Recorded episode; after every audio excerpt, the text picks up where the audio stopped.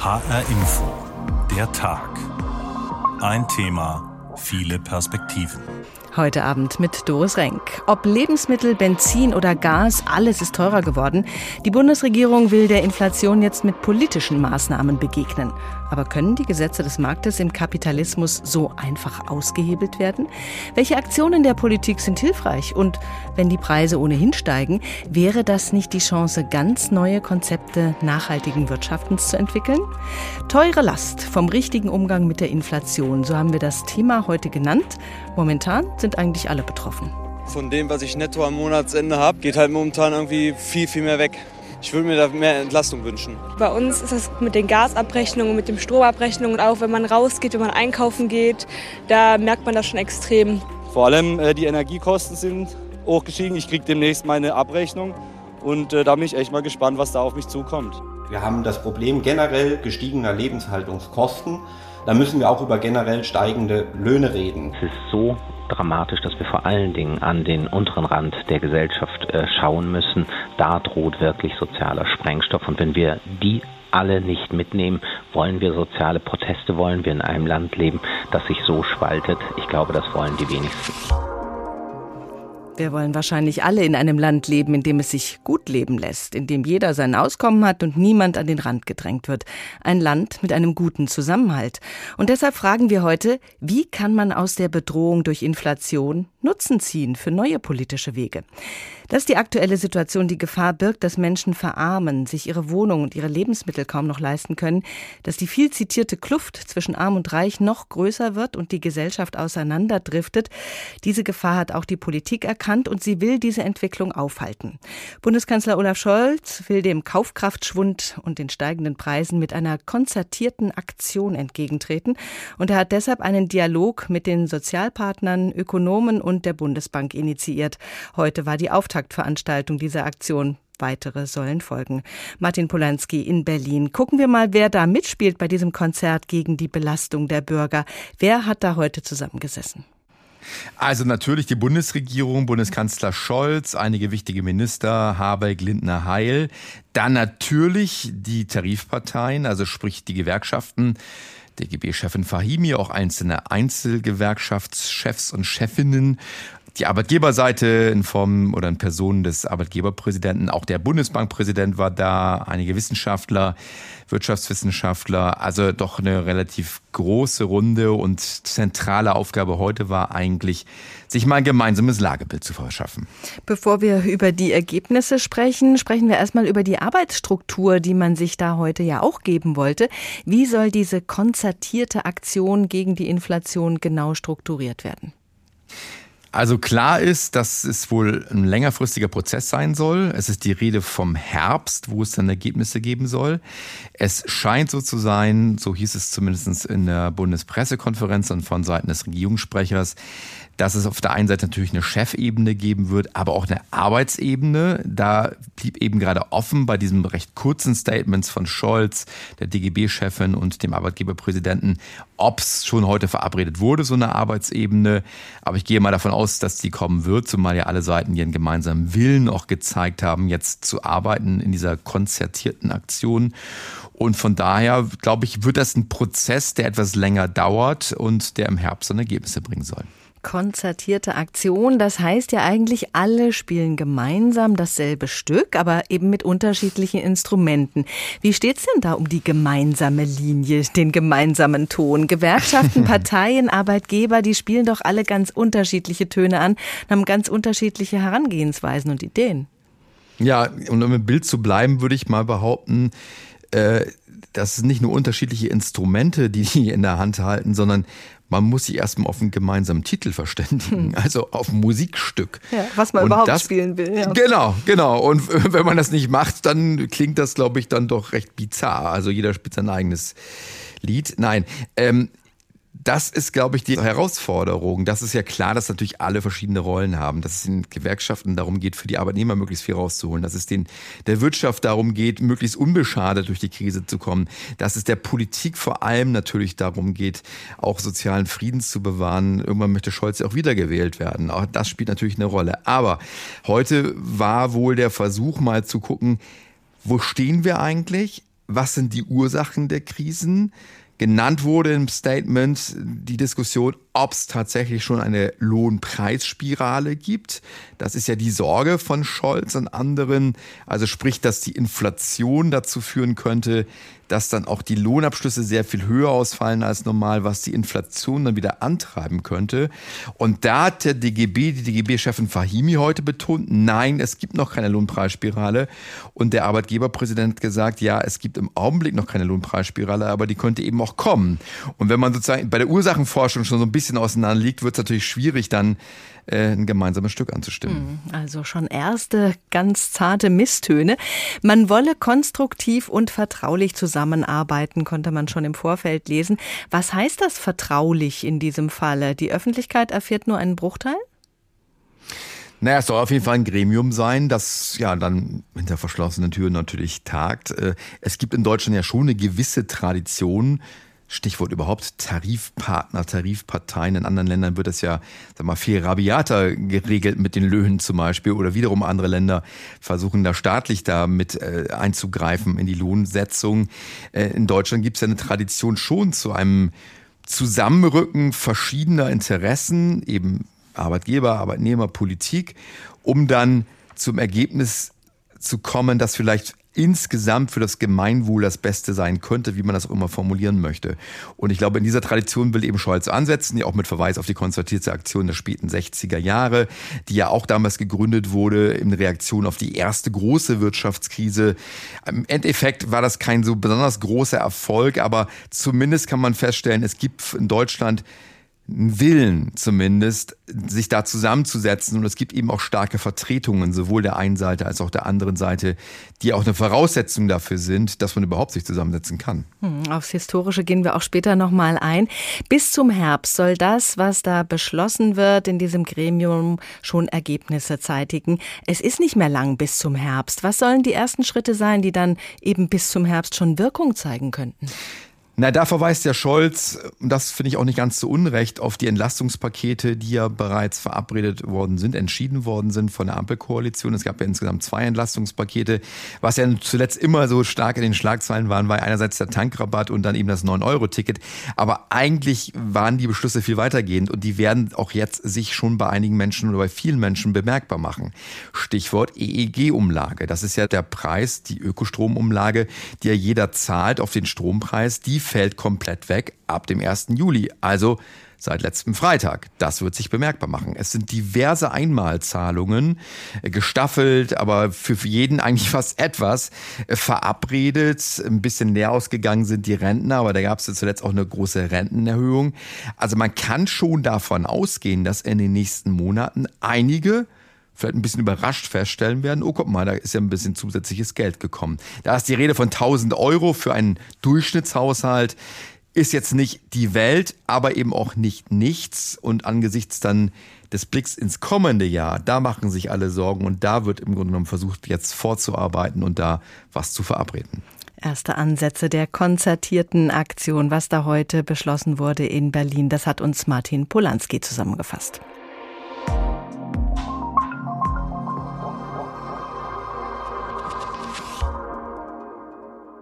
Teure Last vom richtigen Umgang mit der Inflation. Das ist das Thema dieser Tagausgabe. Die Inflation, das merken wir schon, die wird uns noch eine Weile begleiten, auch mit konzertierter Aktion. Über die Auswirkungen spreche ich mit dem Makroökonomen Professor Sebastian Gechert von der TU Chemnitz. Herr Professor Gechert, treten wir noch mal einen Schritt zurück, damit wir verstehen, wie wir eigentlich da hingekommen sind, wo wir jetzt stehen. Einer der Gründe für die Inflation ist ja die wirtschaftliche Entwicklung in und nach der Corona-Pandemie für Wirtschaftsleihen gesprochen. Wie wird aus einer Gesundheitskrise eine Wirtschaftskrise? Ja, also diese Pandemie ist ja eine weltweite Krise und ähm, die hat auch dazu geführt, dass insbesondere eben in vielen Ländern, die auch für die globalen Wertschöpfungsketten sehr relevant sind, insbesondere eben auch China, äh, dass es dort zu Engpässen kam in der Produktion. Das hat man in Deutschland gesehen auch, aber man hat es eben auch insbesondere eben in den asiatischen Ländern sehr stark gesehen, die eben viele unserer Produkte produzieren. und in dem Zeitpunkt das dann auch nicht mehr in dem Umfang tun konnten. Und ähm, dann hatten wir noch sozusagen verschiedene Probleme auch mit äh, Lieferungen. Ne? Und all diese Engpässe, die da entstanden sind, die treiben dann von der Angebotsseite sozusagen die Preise nach oben. Hm, weil einfach nicht mehr genug Angebot da ist, die Nachfrage ist aber hoch und dann explodieren die Preise. Ja, die Nachfrage ist teilweise hoch. Wir sehen das in den Daten, dass es also sowohl in Deutschland wieder als auch beispielsweise in den USA einige Haushalte sehr gut finanziell durch die Pandemie gekommen sind. Ne, also die hatten im Prinzip wenig Einkommensverluste oder gar keine oder haben sogar in irgendeiner Form, weil es eine bestimmte Branche war, vielleicht davon profitiert und haben aber gleichzeitig dann teilweise eben auch äh, staatliche Hilfsgelder bekommen ähm, und hatten auch wenig Gelegenheit, sozusagen während der Corona-Krise äh, das Geld auszugeben. Ne? Und ähm, diese aufgestaute Nachfrage, so will ich das mal nennen, die entlädt sich jetzt teilweise auch. Das ist eben auch noch ein Faktor, der dazu kommt. Mhm. Und die ist, diese aufgestaute Nachfrage, die ist jetzt auch aktuell Treiber der Inflation in Deutschland? Also das trägt auch mit dazu bei. Das ist natürlich nur ein gewisser Teil der Bevölkerung. Es gibt eben einen anderen Teil der Bevölkerung, der eben mit Kurzarbeit zu kämpfen hatte, mit Arbeitslosigkeit zu kämpfen hatte, mit schlechten Umsätzen, wenn man äh, vielleicht ein Unternehmen in einer bestimmten Branche hatte, das sehr stark von den Lockdowns betroffen war. Die wiederum, die müssen jetzt gucken, wie sie überhaupt über die Runden kommen. Ja, also das ist ein zweischneidiges Schwert. Da gibt es eben eine starke Teilung in der Gesellschaft letztendlich, was diese Nachfrageeffekte jetzt angeht. Ja, grob gesagt, die einen konnten ihr Geld nicht ausgeben, die anderen haben keins. Können Lohnerhöhungen die Belastungen für die Bürger denn jetzt befriedigend abfedern? Das ist ja im Gespräch, dass die Löhne auch steigen sollen, um eben da zu unterstützen. Naja, also es wird sicher eine gewisse äh, Lohnsteigerung brauchen und das ist auch davon auszugehen, dass in den Verhandlungen es schon dazu kommt, dass es einen gewissen Inflationsausgleich gibt. Aber ähm, die Gefahr davon ist natürlich, dass dann diese, was jetzt im Prinzip wie ein Einmaleffekt wirkt, diese stark gestiegenen Rohstoffpreise, die wir gesehen haben und äh, die Engpässe, die wir hatten, irgend sowas, das, das wird sich ja irgendwann mal wieder normalisieren, beziehungsweise auf einem bestimmten Niveau einpendeln. Problematisch könnte es werden, wenn aus diesen Forderungen dann sozusagen eine, eine Spirale wird aus gestiegenen Preisen, dann wieder gestiegenen Lohnforderungen und dann wieder gestiegenen Preisen. So was nennt man eine Preis-Lohn-Spirale. Mhm. Ähm, und das könnte dann äh, das Problem mit sich bringen, dass dann äh, die Inflation auch dauerhaft höher bleibt. Mhm. Aber Sie rechnen schon damit, dass wir, wie Sie sagen, wenn sich die Lage wieder stabilisiert, wenn wieder mehr Energie zum Beispiel auf dem Markt vorhanden ist, dann können die Preise auch wieder fallen? Also, dass die Preise tatsächlich wieder fallen, das kann sein. Also wir haben das in der Vergangenheit gesehen, dass Rohstoffpreise äh, zum Beispiel auch vor der Finanzkrise besonders hoch waren und dann wieder gefallen sind. Äh, man sieht es an der Zapfsäule, dass es durchaus so Schwankungen gab. Wir hatten vor Corona auch schon Preise Richtung 2 Euro für den Liter Benzin, äh, was wir jetzt auch wieder sehen. Das ging dann zwischenzeitlich deutlich herunter. Also man sieht das schon in Einzelpreisen so, dass die Preise auch wieder fallen können, wenn sich die Lage wieder normalisiert. Wobei natürlich aktuell nicht abzusehen ist, wie sich diese Lage wieder normalisieren sollte. Wenn man auf den russischen Angriffskrieg in der Ukraine schaut, dann scheint das ja auch eine Lage zu sein, die sich noch länger vorzieht. Schauen wir mal konkret auf den Vorschlag der Chefin des Deutschen Gewerkschaftsbundes, Jasmin Fahimi. Die hatte vorgeschlagen, dass für jeden Erwachsenen und jedes Kind ein Grundbedarf an Strom und Gas festgelegt werden soll, für den es dann eine Preisgarantie geben könnte. Was halten Sie von sowas? Es ist natürlich, sagen wir mal, in der, in der Praxis fraglich, wie, wie einfach sich das umsetzen lässt. Aber grundsätzlich, dass man so einen Durchschnittskonsum ähm, den preislich deckelt, das ist durchaus eine Variante, die denkbar ist. Man muss eben aufpassen, dass man jetzt nicht generell sozusagen die Preiswirkung, die jetzt gerade entsteht auf diesen Rohstoffmärkten, dass man die nicht komplett versucht zu kontrollieren. Denn das hat wiederum den Nachteil, wir wollen ja auch schauen, dass wir äh, im Hinblick auf den Winter Energie sparen. Und wenn jetzt die Preise eben künstlich sozusagen generell gering gehalten werden, dann ist es mit diesen Anreizeffekten zum Energiesparen nicht mehr weit her und ähm, dann kommen wir in das Problem, dass wir dann zwar vielleicht die Preise gedeckelt haben, aber dann möglicherweise, weil äh, Russland uns den Gashahn zudreht, keine entsprechenden Fördermengen mehr haben, um, um die Wirtschaft und die Haushalte zu versorgen. Hm. Bei den Maßnahmen der Regierung geht es natürlich auch darum, eine Rezession zu vermeiden.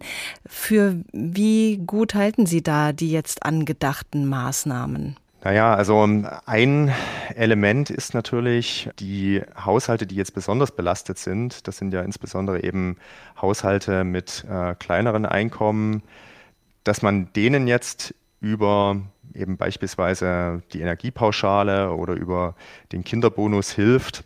Das ist sicher sinnvoll und hat gleichzeitig, also das hat den sozialpolitisch sinnvollen Effekt, dass man gerade die, die am stärksten betroffen sind und die sich am wenigsten leisten können, dass man die ein Stück weit entlastet. Und zweitens kann das natürlich auch ein Stück weit dazu führen, dass die Konjunktur dann auch abgemildert äh, wird, der Konjunkturverlauf. Wenn wir jetzt diesen Haushalten 100 Euro geben, dann werden die das zu einem sehr großen Teil wieder ausgeben und das stützt die Konjunktur. Sagt Professor Sebastian Gerchert von der TU Chemnitz. Vielen Dank. Ja, danke auch. Wir reden die ganze Zeit über Preissteigerungen. Jetzt machen wir es mal ganz konkret. Wir gehen einkaufen. Unsere Reporterin Julie Rutsch hat eine Mittelstandsfamilie begleitet und befragt und da merkt man dann auch ganz schnell, es greifen viele Probleme ineinander. Es ist nicht nur der besorgte Blick ins Portemonnaie, es fehlt nicht nur an Geld, das aber natürlich auch und das merkt man dann, wenn der Einkaufskorb gefüllt werden soll. Ich stehe mitten in Bornheim, dem schönen Frankfurter Osten, dort, wo viele Familien leben. Gerade ist Wochenmarkt und ich kaufe mir zwei Nektarinen, zwei Pfirsiche und ein paar wenige Weintrauben. Dann kommt die Rechnung. Fast 10 Euro kostet mich dieser kleine Einkauf. Neben mir steht Lara und packt ihre Tüten in den Kinderwagen. Sie und ihr Mann reden oft darüber, wie teuer alles geworden ist, vor allem wenn sie einkaufen. Lebensmittel würde ich sagen. Das merkt man am meisten. Aber gerade auch so die Drogerieprodukte, da merkt man es auch dem Kassenbeleg. Wenn man einkaufen war und fünf Artikel und der Beleg ist dann irgendwie bei 70 Euro, man fragt sich dann, okay, was habe ich denn jetzt gerade eigentlich ausgegeben? Also ich würde sagen, da merkt man es am meisten an den beiden Sachen. Zumindest bei uns. Lara arbeitet im Einzelhandel und ist gerade in Elternzeit. Ihr Mann ist Steuerberater.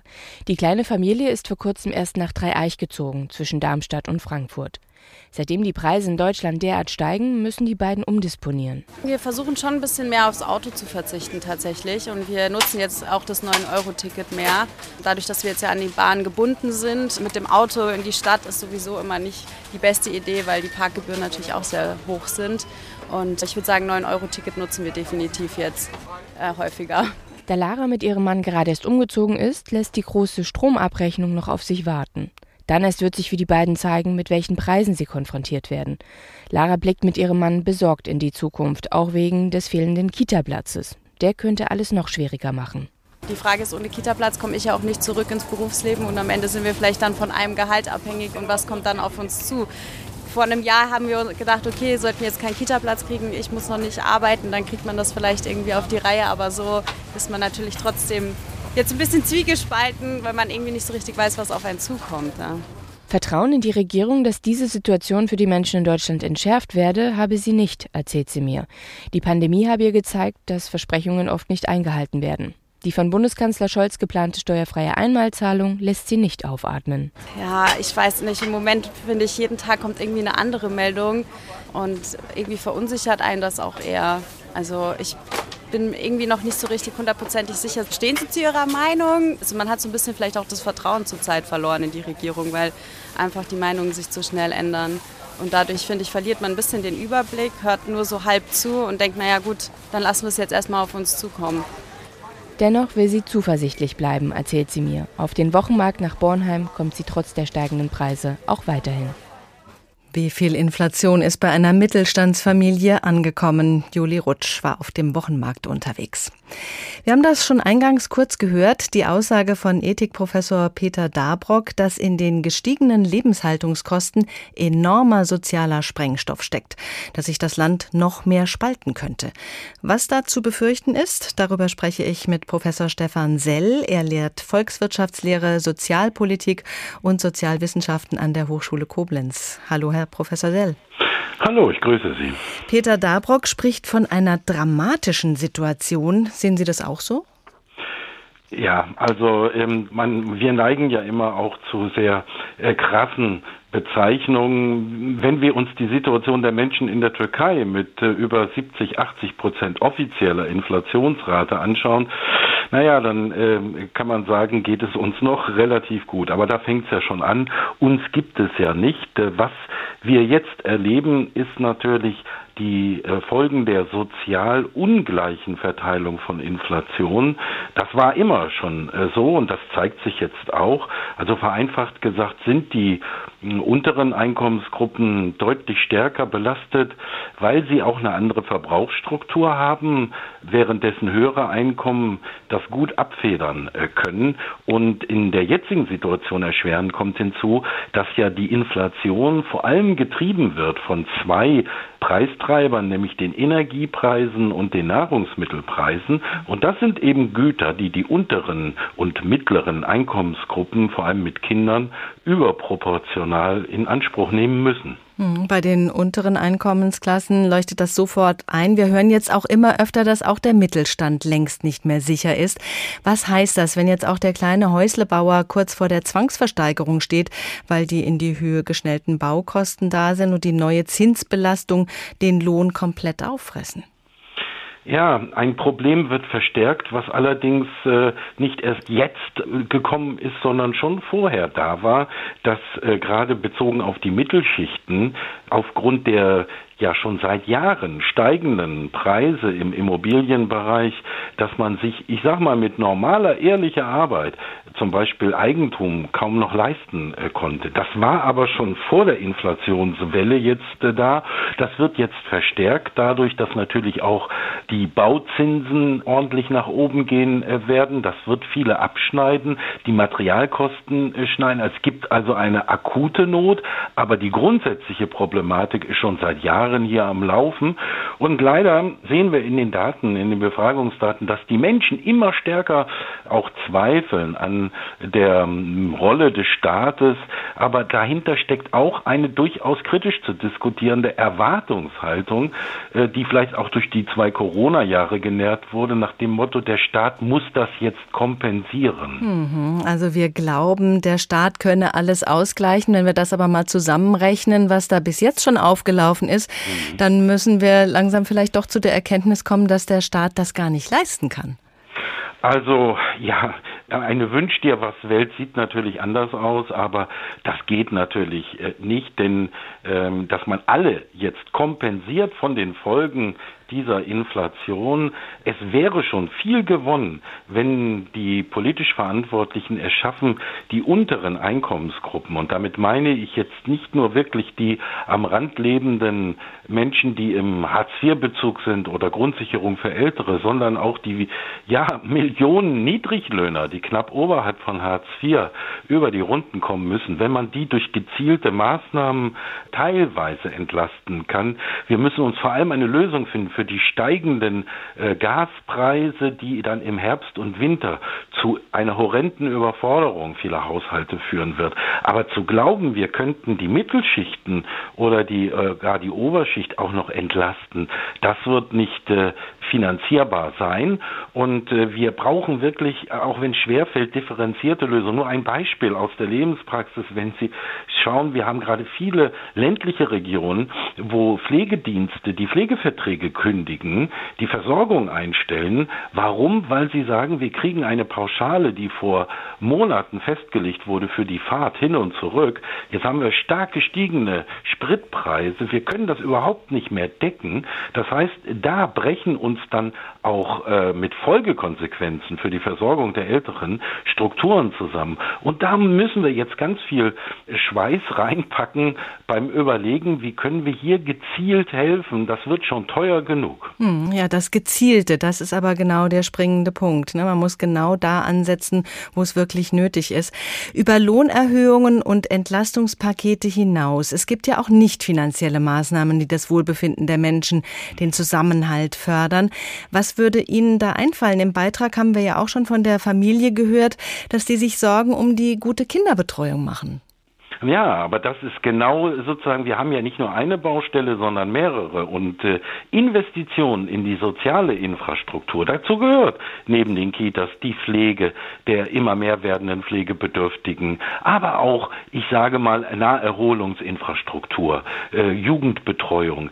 Wir haben seit vielen, vielen Jahren gesagt, das sind Investitionen, die rechnen sich unbedingt. Und das merkt man gerade in krisenhaften Zuspitzungen. Und insofern, wenn man sich entscheidet, entscheiden muss, gibt man den Euro aus für eine Stabilisierung dieser wichtigen Vorortinfrastruktur in den Kommunen und Regionen oder für irgendwelche neuen Entlastungsprogramme, äh, nein, dann würde ich tatsächlich für die Infrastrukturinvestitionen plädieren. Und darüber hinaus kann das Besinnen auf die lokalen, regionalen äh, Stabilitätsanker, die wir um uns herum haben, auch bei der anstehenden Veränderung unserer eigenen Konsumstrukturen eine Rolle spielen. Denn mal, ja, positiv mit Blick in die Zukunft gewendet gesagt, kann ja in dieser inflationären Entwicklung auch eine Chance liegen, das eigene Konsumverhalten zu überdenken vor dem Hintergrund anderer Sachen, die ja auch ablaufen. Der Klimawandel macht ja keine Pause, weil wir hier in Europa Krieg haben oder Inflation haben.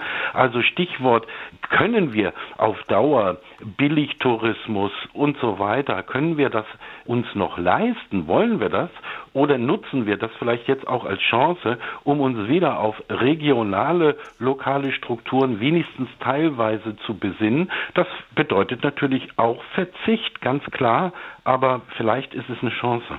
Das ist ja heute unsere Ausgangsfrage, wie viel Chance da drin steckt, im Angesicht der Bedrohung auch neue politische Wege zu gehen. Also nicht nur von der individuellen Verhaltensänderung ausgehend, sondern eben auch von der politischen. Ja, und da muss man natürlich äh, zur Kenntnis nehmen, dass die ähm, Inflation, äh, die Preissteigerung, die wird äh, absehbar auf längere Zeit anhalten. Warum? Weil sich die Wertigkeit verändert. Wir haben in den vergangenen Jahren vom billigen russischen Öl und Gas uns abhängig gemacht. Jetzt äh, müssen wir umsteuern. Und eins ist klar, die Energie der Zukunft wird teurer äh, werden müssen, jedenfalls für eine Übergangszeit. Und der Preis setzt dieses Signal und Sie können das nicht runtersubventionieren auf Dauer, äh, sondern man muss das vielleicht äh, benutzen, um zu sagen, okay, äh, dann müssen wir eben für Dinge, für die wir bisher zu wenig relativ ausgegeben haben, mehr ausgeben, um einen anderen Wohlstand damit finanzieren zu können. Aber das Problem ist, seien wir ehrlich, die meisten Menschen sehen das nur als, man nimmt ihnen etwas weg, sie müssen verzichten, sie müssen sich reduzieren. Und äh, es ist sehr, sehr schwer, in so einer äh, Krise eine positive ja, Kommunikation zu entwickeln. Die Politik versucht sich, das ist kein Vorwurf, dann eher in Aktivitätssimulation, die dann aber zu vielen kleinen Programmen führen, die, wie in dem Beitrag auch angesprochen, die Menschen eher überfordern, weil sie den Sinn nicht wirklich erkennen können. Ja, Verzicht ist kein beliebtes Wort in Deutschland. Einschätzungen von Professor Stefan Sell. Er ist Professor für Volkswirtschaftslehre, Sozialpolitik und Sozialwissenschaften an der Hochschule Koblenz. Vielen Dank. Danke Ihnen.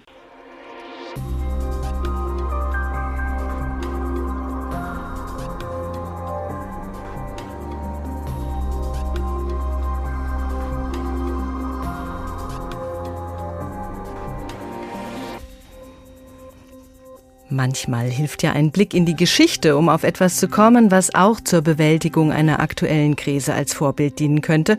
Oder eben nicht. Auch das wäre ja hilfreich. Nicht wieder in dieselbe Falle tappen. Thorsten Schweinhardt mit einem kurzen Ritt durch die inflationäre Vergangenheit. Es fängt eigentlich immer gleich an. Eine Regierung hat so hohe Ausgaben, dass diese nicht mehr über die Steuern gedeckt werden können. Das Geld reicht einfach nicht. Also beschließt die Regierung, das Geld kurzerhand zu vermehren. Wie das geht, wussten schon die alten Römer. Sie verringerten nach und nach den Anteil von Edelmetall in ihren Gold- und Silbermünzen. So ließen sich zwar viel mehr Münzen prägen, das Geld wurde allerdings immer wertloser. Preise für Lebensmittel stiegen dramatisch an. Kaiser Diokletian versuchte gegenzusteuern, indem er per Edikt die Preise deckelte. Doch aufhalten konnte er die Inflation dadurch auch nicht mehr. Inflation kommt übrigens aus dem Lateinischen und heißt so viel wie Aufblähung. Ganz neue Methoden der Geldvermehrung ergaben sich durch die Einführung von Papiergeld. Denn Papier ist geduldig und an die Zahl auf einer Banknote lassen sich so viele Nullen dranhängen, wie man nur will. Die Folgen einer solchen Banknotenschwemme bekam Frankreich in der frühen Neuzeit gleich zweimal zu spüren, einmal vor und einmal nach der Französischen Revolution. Die Inflation ließ sich erst beenden, nachdem Napoleon Bonaparte die alte Währung abgeschafft und durch eine neue ersetzt hatte, den französischen Franc. Heute denken wir beim Wort Inflation vor allem an Deutschland in den frühen 20er Jahren. Die Wirtschaft der jungen Weimarer Republik litt unter erdrückenden Reparationszahlungen an die ehemaligen Kriegsgegner. Die Reichsregierung musste immer mehr und mehr Geld drucken, um die Zahlungen auch nur ansatzweise aufbringen zu können. Jahre später, 1930, erklärte Reichsfinanzminister Paul Moldenhauer im Rundfunk die Hintergründe der Inflation. Die nach dem Londoner Zahlungsplan Deutschland auferlegten Leistungen standen in solchem Missverhältnis zur deutschen Leistungsfähigkeit, dass die deutsche Währung von 1921 bis 1923 völlig zerrüttet wurde. Ab Mitte 1923 explodierten in Deutschland die Preise. Im Mai 1923 kostete ein Laib Brot in Berlin noch 474 Mark. Ende Oktober kostete die gleiche Brotmenge bereits 5,6 Milliarden Mark. Und Mitte November waren es unglaubliche 233 Milliarden Mark. Ein Pfund Fleisch kostete zeitweise 3,2 Billionen Mark. Die Mark verlor nicht nur täglich, sondern stündlich an Wert. Endlich, am 15. November 1923, zog die Reichsregierung unter Kanzler Gustav Stresemann die Notbremse und führte eine neue Währung ein – für eine Million Mark erhielten die Deutschen eine Rentenmark. 1924 wurde die Rentenmark durch die Reichsmark abgelöst. Im Unterschied zur Rentenmark war die Reichsmark teilweise durch Gold gedeckt und versprach dadurch größere Sicherheit. Ludwig Erhard, später Bundeskanzler und einer der prägendsten Wirtschaftspolitiker der Bundesrepublik, hat die Hyperinflation selbst erlebt. Bis zur Währungsreform November 1923 musste das deutsche Volk zum ersten Male in tragischer Weise erfahren, was Inflation bedeutet, wie sie das Vertrauen in die staatliche Ordnung zerstörte und selbst redliche Menschen in Verwirrung und Schuld stürzte. Zurück blieb bei vielen Deutschen eine tiefe Verunsicherung. Die deutsche Wirtschaft begann sich tatsächlich etwas zu erholen, doch nur kurz, bis zur Weltwirtschaftskrise von 1929. Diesen Blick in die Vergangenheit, den wollen wir noch mal vertiefen mit dem Wirtschaftshistoriker Professor Werner Plumpe von der Uni Frankfurt. Schönen guten Tag, Herr Professor Plumpe. Ja, schönen guten Abend. Konzertierte Aktion. Sowas gab es schon mal Ende der 60er Jahre, als in der Bundesrepublik nach den Wirtschaftswunderzeiten die Arbeitslosigkeit stark angestiegen war. Ziel war damals Einsicht in die gesamtwirtschaftlichen Notwendigkeiten und entsprechendes Verhalten zu fördern von Seiten der Gewerkschaften und der Arbeitgeber. Scholz knüpft nun daran an mit seiner konzertierten Aktion und wieder sitzen da Regierung, Gewerkschafter, Sozialverbände und Arbeitgeber an einem einem Tisch. Aber wenn wir zurückblicken, wie erfolgreich war das damals in den 60ern? Naja, das ist in der Tat eine ganz, ganz interessante Frage. Eigentlich war es ganz erfolgreich, denn wir hatten ja mit der Rezession 1966, 67, da war die, äh, das Wachstum ein bisschen zurückgegangen, die Arbeitslosigkeit leicht angestiegen. Da hatten wir, wenn man so will, das Ende des liberalen Charmes von Ludwig Erhard erlebt, der abgelöst war als Bundeskanzler gab eine neue Regierung und mit Karl Schiller gab es einen neuen sozialdemokratischen Wirtschaftsminister, der die Wirtschaft auf dem Niveau der Zeit steuern wollte. Dazu verabschiedete man das Stabilitätsgesetz. Äh, da waren vier Ziele für den Staat vorgegeben, nämlich gleichgewichtiges wirtschaftliches Wachstum, Vollbeschäftigung, Preisstabilität und außenwirtschaftliches Gleichgewicht. Und damit das auch Realität werden konnte, plante der Karl Schiller, alle wichtigen Akteure an einen Tisch zu bekommen und mit ihnen dieses Programm zu besprechen und sie dafür zu kriegen, sich dafür einzusetzen. Das ist eigentlich der Kern der konzertierten Aktion. Sie haben ja eben auch aufgezählt, wer dabei war. Nur einen Akteur haben Sie nicht genannt und der ist sehr wichtig, wenn man das mit heute vergleichen will. Das war nämlich die Bundesbank, die ebenfalls daran beteiligt ah, war. Okay, warum fehlt die dann heute? Sie ist heute auch dabei. Sie hat nur keine Bedeutung mehr, während sie ja 1967 in der Tat der souveräne Hüter der Geldpolitik gewesen ist. Und einen ganz, ganz wesentlichen Einfluss für die Entwicklung der Zinssätze und der Geldmengen und ähnlicher Dinge spielen konnte, geht das heute nicht mehr, weil die Bundesbank nicht mehr souverän ist in diesen Fragen, sondern da eben die Entscheidungen bei der EZB fallen. Und die sind natürlich für Inflation und für alle damit verbundenen Probleme viel, viel wichtiger. Das war damals nicht so. Damals konnte man sagen, es sitzen wirklich die wichtigen Akteure am Tisch, als Karl äh, Schiller dazu einlud.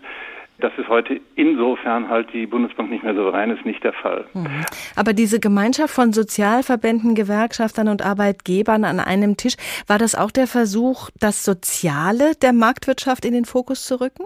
Ja, das war der Versuch vor allen Dingen zu erreichen, dass die von der Regierung vorgegebenen Daten, dass die von den Sozialpartnern noch eingehalten werden. Auf Hochdeutsch, man wollte erreichen, dass in der angespannten konjunkturellen Situation 1967 die Gewerkschaften mit den Lohnforderungen zurückhaltend waren. Und damit war man im Übrigen auch erfolgreich. Also die Gewerkschaften haben sich dann schon an die von Schiller formulierten Vorgaben gehalten, nur ging das leider nach hinten los, denn die Konjunktur sprang 1968, 69 ganz, ganz, ganz stark wieder an. Die Wachstumsraten waren wieder sehr hoch und die Gewerkschaftsmitglieder dachten plötzlich, mein Gott, was ist denn das? Die Wirtschaft wächst und unsere Löhne wachsen nicht mit. Und das hatte die fatale Folge, dass 1969 es zu wilden Streiks kam. Also die Gewerkschaftsmitglieder sich nicht daran gehalten haben, was ihre Verbände ihnen sagten, sondern gesagt haben, wir wollen selber einen großen Schluck aus der Pulle und im Zweifelsfall müssen wir uns den dann eben spontan organisieren. Für die Gewerkschaften war das das Warnzeichen schlechthin. Wenn wir uns auf eine solche Form der Handlungskoordinierung einlassen, dann verlieren wir unter Umständen die Legitimität bei den Mitgliedern. Und das hat dazu geführt, dass die Gewerkschaften sich äh, Einreden in die Lohnpolitik in Zukunft verbeten haben. Man hat sich dann nicht mehr dran gehalten.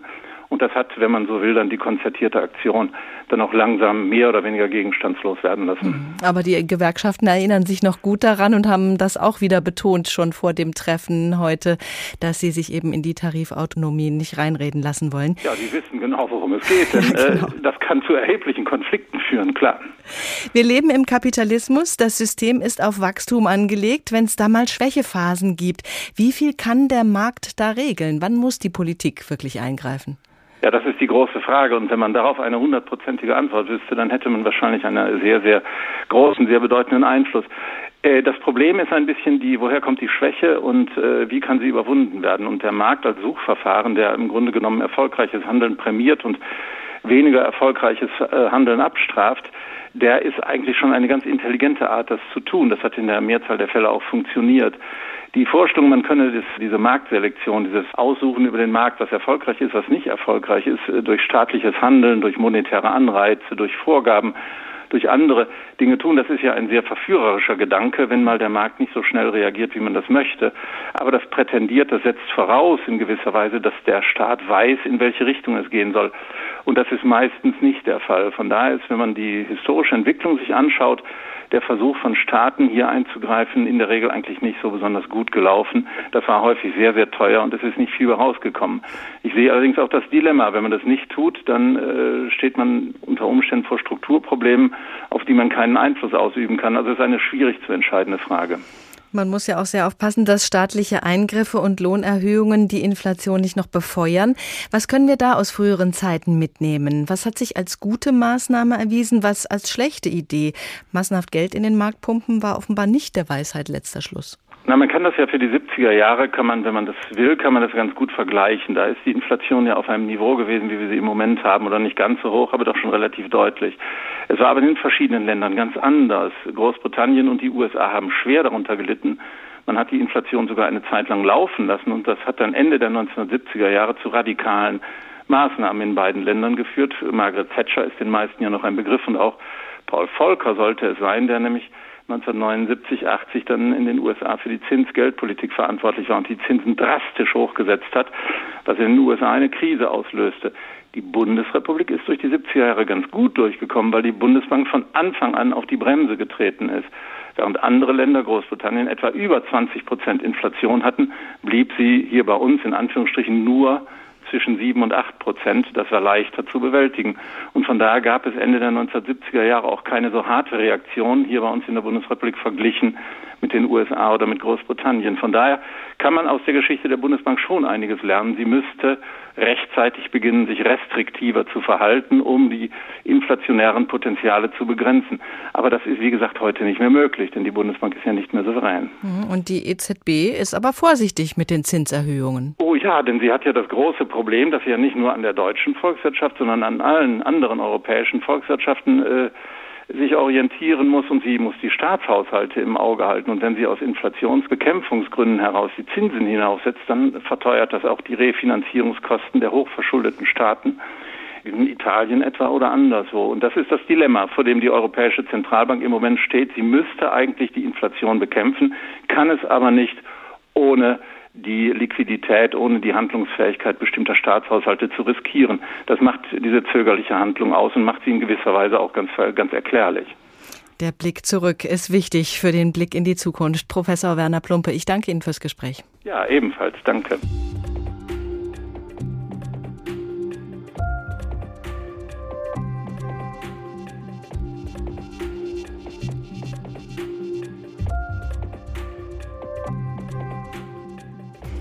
Wir machen mal einen kleinen literarischen Ausflug in ein autobiografisches Buch von Stefan Zweig, das posthum 1942 erschienen ist. Die Welt von gestern, Erinnerungen eines Europäers. Erinnerungen auch an eine Zeit, in der das Geld in rasendem Tempo an Wert verloren hat, vor der Währungsreform 1923, als ein Laib Brot erst Millionen, später sogar Milliarden gekostet hat. Ich habe Tage erlebt, wo ich morgens 50.000 Mark für eine Zeitung zahlen musste und abends 100.000. Man zahlte in der Straßenbahn mit Millionen, Lastwagen, Karten, das Papiergeld von der Reichsbank zu den Banken und 14 Tage später fand man 100.000 Markscheine in der Gosse. Ein Bettler hatte sie verächtlich weggeworfen. Ein Schuhsenkel kostete mehr als vor dem ein Schuh, nein, mehr als ein Luxusgeschäft mit 2000 Paar Schuhen, ein zerbrochenes Fenster zu reparieren, mehr als früher das ganze Haus, ein Buch mehr als vor dem die Druckerei mit ihren hunderten Maschinen. Jeder, der nur lesen und schreiben konnte, handelte und spekulierte, verdiente und hatte dabei das geheime Gefühl, dass sie alle sich betrogen und betrogen wurden von einer verborgenen Hand, die dieses Chaos sehr wissentlich inszenierte, um den Staat von seinen Schulden und Verpflichtungen zu befreien. Alle Werte waren verändert und nicht nur im materiellen. Die Verordnungen des Staates wurden verlacht, keine Sitte, keine Moral respektiert. Berlin verwandelte sich in das Babel der Welt. Der Tag, da die deutsche Inflation beendet war, 1923, hätte ein Wendepunkt in der Geschichte werden können, als mit einem Glockenschlag je eine Billion emporgeschwindelter Mark gegen eine einzige neue Mark eingelöst wurde, war eine Norm gegeben. Tatsächlich flutete der trübe Gischt mit all seinem Schmutz und Schlamm bald zurück. Die Bars, die Schnapsbuden verschwanden, die Verhältnisse normalisierten sich, jeder konnte jetzt klar rechnen, was er gewonnen, was er verloren. Die meisten, die riesige Masse, hatte verloren. Aber verantwortlich gemacht wurden nicht die den Krieg verschuldet, sondern die opfermütig, wenn auch unbedankt, die Last der Neuordnung auf sich genommen. Nichts hat das deutsche Volk, dies muss immer wieder ins Gedächtnis gerufen werden, so erbittert, so hasswütig, so hitlerreif gemacht wie die Inflation. Soweit der Blick von Stefan Zweig auf die Inflation der 1920er Jahre in seinem Buch Die Welt von gestern, Erinnerungen eines Europäers. Und damit zurück in die Gegenwart mit der gegenwärtigen Bedrohung Inflation. Was kommt da noch auf uns zu? Das fragen sich viele. Momentan gibt es sogenannte Sondereffekte, was zum Beispiel das 9-Euro-Ticket mit der Inflationsrate zu tun hat. Darüber hat sich Ursula Mayer für uns informiert. Zum ersten Mal in diesem Jahr ist die Inflationsrate nicht weiter gestiegen, sondern überraschend gesunken. Nach vorläufigen Berechnungen des Statistischen Bundesamtes in Wiesbaden sind die Verbraucherpreise im Juni nur noch um 7,6 Prozent nach oben geklettert. Dagegen waren es im Monat zuvor noch 7,9 Prozent. Diesen erstmaligen leichten Rückgang führt Tim Beermann, Experte für Preisstatistik, auf Sondereffekte zurück, etwa darauf, dass der Staat Bus- und Bahnfahren billiger gemacht hat. Im Juni wurden ja auch das 9-Euro-Ticket und der Tankrabatt eingeführt. Diese Effekte werden in der Inflationsrate erfasst. Allerdings wirke gerade der Tankrabatt bislang nur wenig. Im Vergleich zum Vorjahr verteuerten sich Sprit, Heizöl und Gas immer noch um fast 40 Prozent und damit ähnlich massiv wie im Vormonat. Im Supermarkt zogen die Preise um fast 13 Prozent an. Bei Sonnenblumenöl, Butterfleisch und vielen anderen Waren gab es teils drastische Preisaufschläge. Statistiker Biermann erklärt. Hier spielen besonders die Lieferketten eine Rolle, die infolge der Corona-Pandemie und auch durch den Krieg in der Ukraine gestört sind. Das mache Ware knapp und teurer. Dazu kämen oft höhere Transportkosten. So gesehen ändert sich eigentlich wenig, findet Ulrich Kater, Chefvolkswirt der DK Bank, und er sagt, letztlich könne selbst der Staat gegen die hohe Inflation wenig ausrichten. Die Ausgleichsmaßnahmen gegen die Inflation, der Tankrabatt oder das 9-Euro-Ticket haben jetzt eben dazu geführt, dass die Inflation nur um wenige Zehntel niedriger ausgefallen ist als im Vormonat und diese Maßnahmen wirken ja auch nur temporär. Auf das Gesamtjahr gesehen erwartet Carter immer noch eine Inflationsrate von 7,5 Prozent nach 3,1 Prozent im Jahr 2021. Die hohe Inflation trifft vor allem die mit voller Wucht, die sowieso schon wenig haben, heißt es beim Institut für Makroökonomie und Konjunkturforschung in Düsseldorf. Inflationsexpertin Silke Tober gibt ein Beispiel. Eine Familie mit zwei Kindern und einem monatlichen Einkommen von zweieinhalbtausend Euro habe zuletzt jeden Monat etwa 100 Euro extra zahlen müssen, allein wegen der Inflation. Das sind 100 Euro pro Monat, die irgendwie gefunden werden müssen. Und bei geringen Einkommen sind wenig Rücklagen vorhanden. Derweil ist die Sorge vor einer Lohnpreisspirale groß, also dass sich Löhne und Preise weiter hochschaukeln könnten. Eigentlich haben wir ja eine ganz andere Problematik in den Mittelpunkt stellen wollen. Die neue Bundesregierung ist im letzten Jahr angetreten, um die Klimakrise in den Griff zu bekommen. Nun ist dieses Ziel in den Hintergrund gerückt, weil wir uns darum sorgen müssen, dass wir unsere Buden überhaupt noch warm kriegen im nächsten Winter und dass wir noch von A nach B kommen mit Bus und Bahn und dass wir das alles überhaupt noch bezahlen können. Aktuell funktioniert das ja nur sehr unbefriedigend. Ist für die Energiewende aber von entscheidender Bedeutung. Wie kann man aus der Bedrohung durch Inflation Nutzen ziehen für neue politische Wege? Das war unsere Ausgangsfrage. Wir haben schon über Wege aus der Inflation selbst gesprochen, über sozialen Ausgleich, haben in die Geschichte geschaut, was sich da lernen lässt, wie solche wirtschaftlichen Krisen neue Wege, Wege ebnen. Wir schauen jetzt auf die Möglichkeiten, die wir aktuell auftun müssen, auf die neuen Wege, die wir gehen müssen für eine gute Zukunft. Und das tun wir zusammen mit Dr. Ture Traber. Er ist Ökonom, Energieforscher und Geschäftsführer von Mira Grün. Hallo, Herr Traber. Hallo. Moment, momentan wird alles teurer. Wir sollen Energie sparen. Bauen ist kaum noch zu bezahlen. Materialien sind knapp. Wie kann aus so einer schwierigen Situation etwas Positives erwachsen? Ja, danke für die Frage. Es gibt ja eine Menge Chancen. Also ähm, ich habe das über mehrere Jahre und insbesondere im letzten Jahr ähm, auch mal äh, durchgerechnet, was es denn eigentlich kostet, beispielsweise die gesamte Volkswirtschaft auf erneuerbare Energien umzustellen. Und siehe da, wir können zu günstigeren Kosten prinzipiell in zehn, zwölf Jahren dastehen im Vergleich zu dem fossilen atomaren System, was wir heute nutzen. Und die Preiskrise, die wir jetzt sehen und die Versorgungsbedrohung durch die kritische Situation mit den Lieferungen aus dem Osten, die äh, können wir gleichzeitig lösen. Das heißt also, wir haben drei Krisen und eine Lösung. Und das sind die erneuerbaren Energien. Aber der Gedanke, dass wir uns möglicherweise vielleicht auch nur übergangsweise einschränken müssen, dass wir weniger Auto fahren müssten, weniger wegschmeißen, weniger verbrauchen, dieser Gedanke hat ja erstmal wenig Attraktives. Wie kann man das positiv wenden?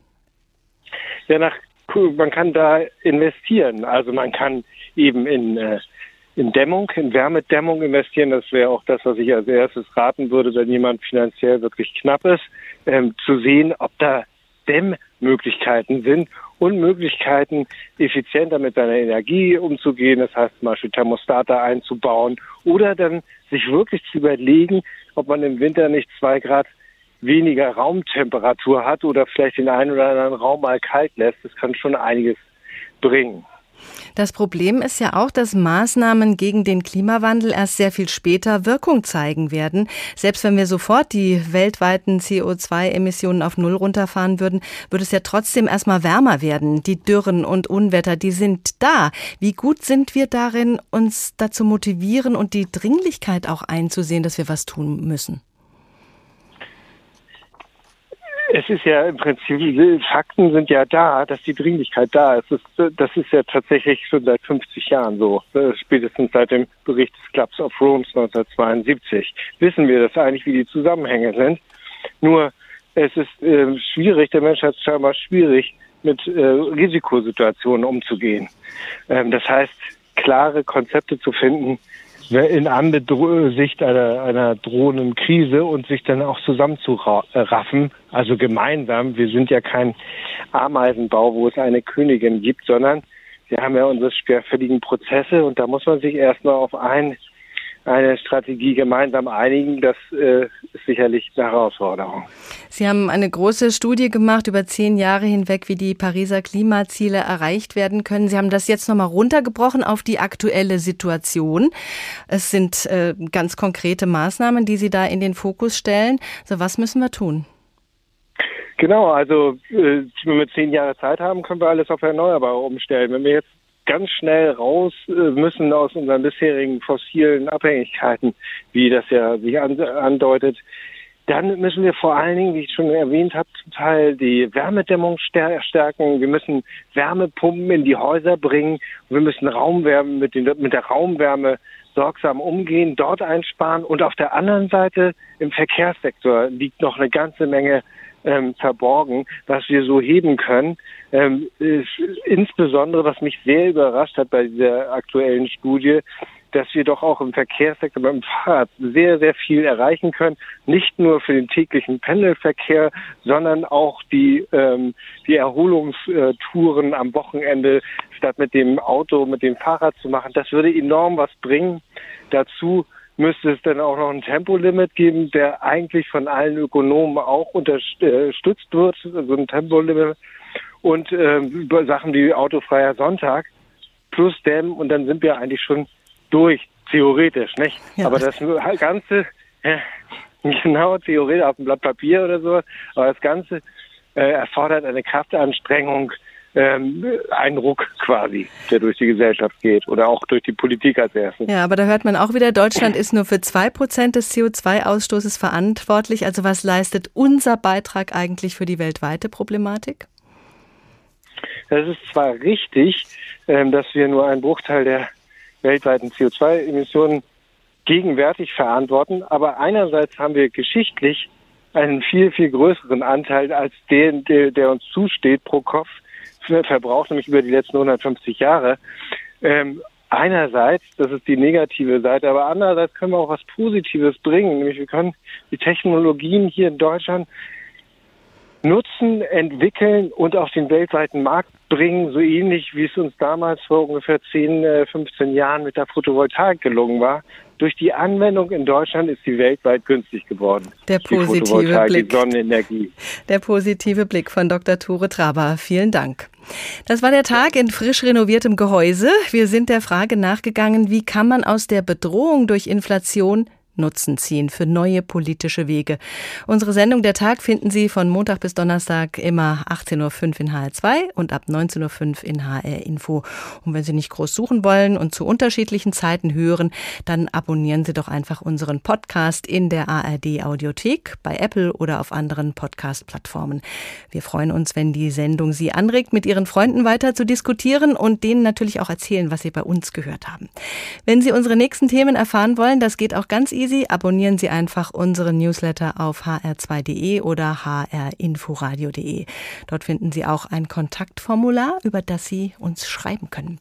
Mein Name ist Doris Renk. Schönen Tag.